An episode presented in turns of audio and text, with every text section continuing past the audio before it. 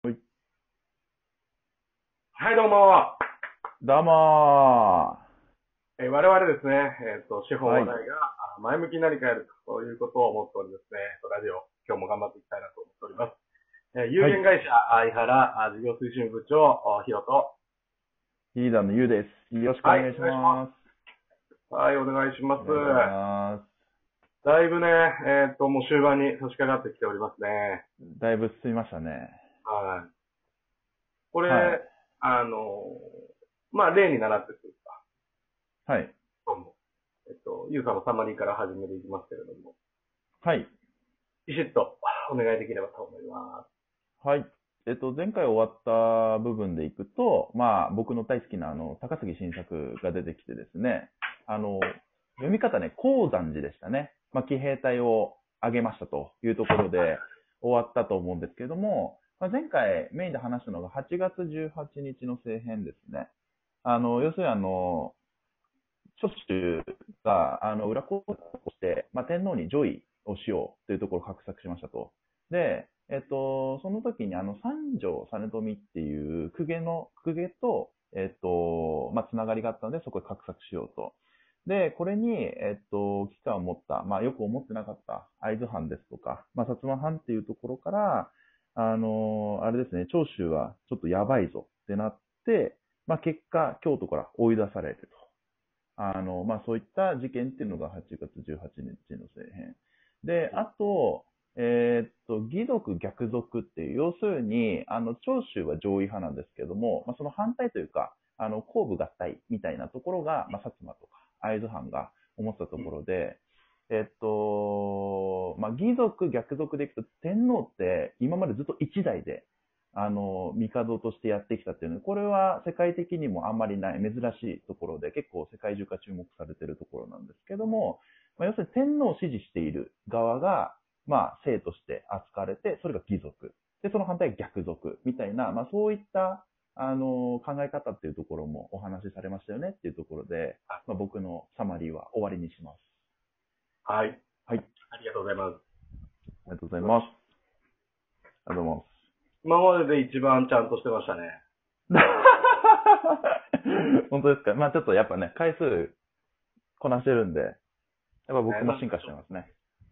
あのー、よどみのない感じで素晴らしかっはい。ありがとうございます。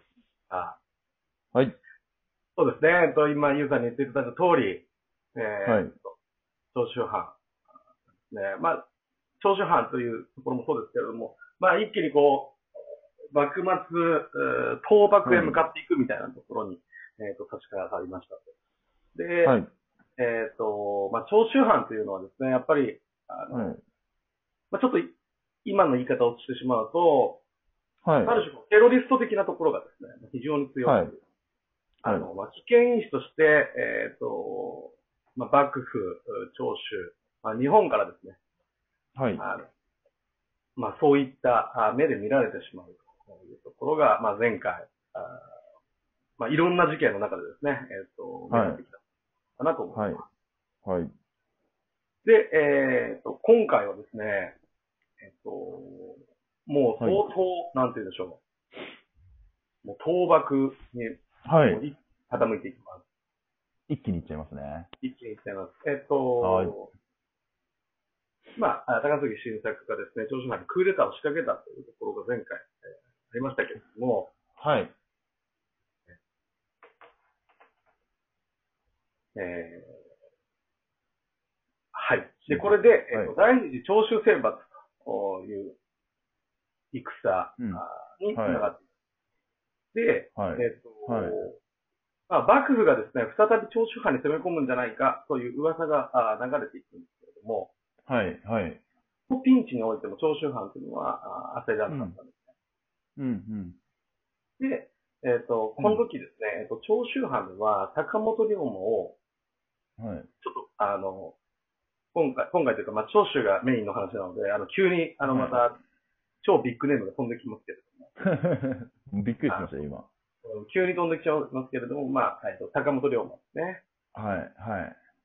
坂本龍馬さん、ちょっとなんか、ゆうさんの知ってる坂本龍馬像、ちょっといいですかえーっと、なんか気持ち悪いじゃないですか。坂本龍馬に触れないですよね。まあ、坂本龍馬は、やっぱ、すごいイメージあるのはやっぱ新選組まあ、あのうん事件ですよね。池田、池田屋事件でしたっけ最終的に殺されたんじゃないかみたいな。池田屋。池田屋事件。まあ、で、そこでやっぱ新選組っていうの紐づいてきますっていうのと、あの、前、以前話出た、あの、あ、以前話出たというか、僕はあの、岡田伊蔵結構好きだったんですけど、あの、それの死って仰いでたあの、竹市半平太竹地半平太。はい。と、まあ、ちっちゃい時からこう、会ってて、で、まあ結構。構なんかその二人でやったり、ぐらいのところの僕知識しかないですね、坂本龍馬に関しては。はい。で今言っていただいた登場人物とかも結構、その、まさしく坂本龍馬と近場の人たちとか。まあ、はいあの、はい土佐藩の、えー出身で、えーっと、あそうですね、脱藩、脱藩志士ですもんね、しかそうもで。す。脱藩をしております。はいなので、えーっと、坂本龍馬っていうのは、うんうんうん。短い生涯なんですよね。えっと、34歳、5歳ぐらいでお亡くなりになる。ああ、意外と34、5歳までは行ってたんですよ。僕20代かと思ってました。いや、えっと、30は超えてます。はい。実質彼が活躍したのは5年ぐらいだって言われてますよね。うーん。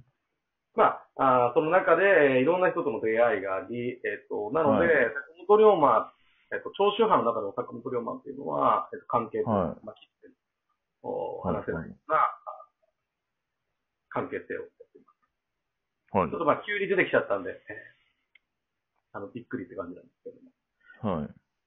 坂本龍馬という人物が、えっ、と、まあ、長州藩においても登場していますはい。で、長州藩で坂本龍馬を仲介人としてです、はい。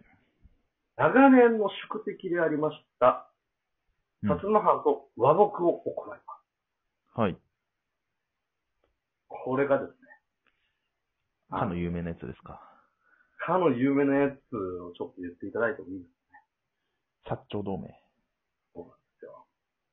で、あの、この和睦っていうのが、まあ、薩長同盟という、はい。まはあ、言ったらですね、い。うんまあ、なんて言えばいいんだろう。まあ、要は、今の日本、はい。ができる、ううんうん。えっ、と、礎になるというか、はまあ、そんな大きなあい。うん。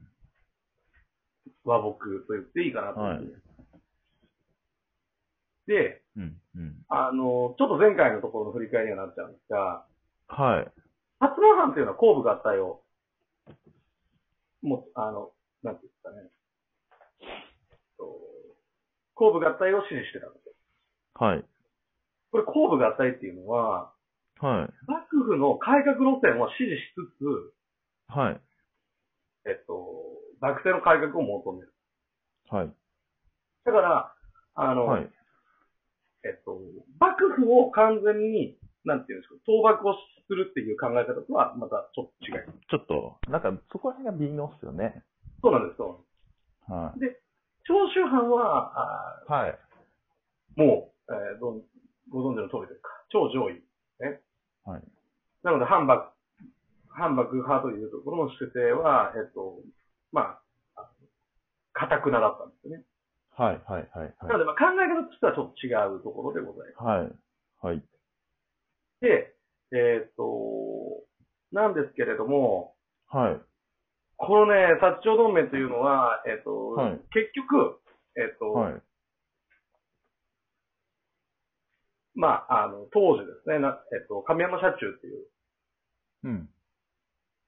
あ亀山社中。の、後の海援隊ですね。おー。はい。はい。はい。はい。これが要は長崎から、えーっ、と、まあ、いろんな貿易をしていたんですけれども、それの、はい。まあ、そこの絡みなんですね。要は、その、えーっ、と、長州と薩摩っていうところの、えーっ、と、結びつき。はい。めちゃめちゃ簡単に言うと、えっ、と、長州藩はっい。て、えっ、と、はいはい武器がなかったんですよ。長州藩武器が、ああ、なる、なるほど、なるほど。そもそもの武器がなかったってことなんですね。だから、えっ、と、長州、うん。